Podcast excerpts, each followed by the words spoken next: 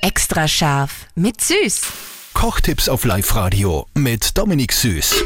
Wenn es schon so eisig ist in Oberösterreich, reden wir doch auch gleich über Eis. Dominik, ich habe letztens gelesen, wenn man Eis macht, also Speiseeis, soll man Wodka dazugeben, weil das das Eis cremig macht. Stimmt das? Und wenn du natürlich ein bisschen Alkohol dazugibst zu dem Eis, dann wird es eigentlich cremiger, ja. Und auch der Zuckergehalt ist ganz entscheidend, aber das mit Alkohol ist ein cooler Tipp, was man fix mal ausprobieren kann im Sommer oder wenn man jetzt einmal Eis mag.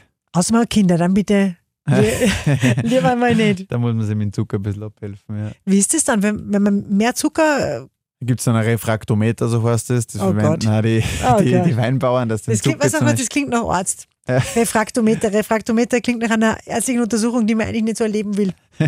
Ja, du hast ja das schnellste Eis geht und wirklich einen coolen Mixer hast, also so einen Hochleistungsmixer, dann haust du einfach zum Beispiel jetzt ein paar Tiefkühl, Himbeeren oder Erdbeeren in den Mixer rein, vielleicht einen Schuss Wasser, ein bisschen Zucker und drast einmal voll auf und dann hast du wirklich gleich mal ein cremiges Eis und das ist echt cool.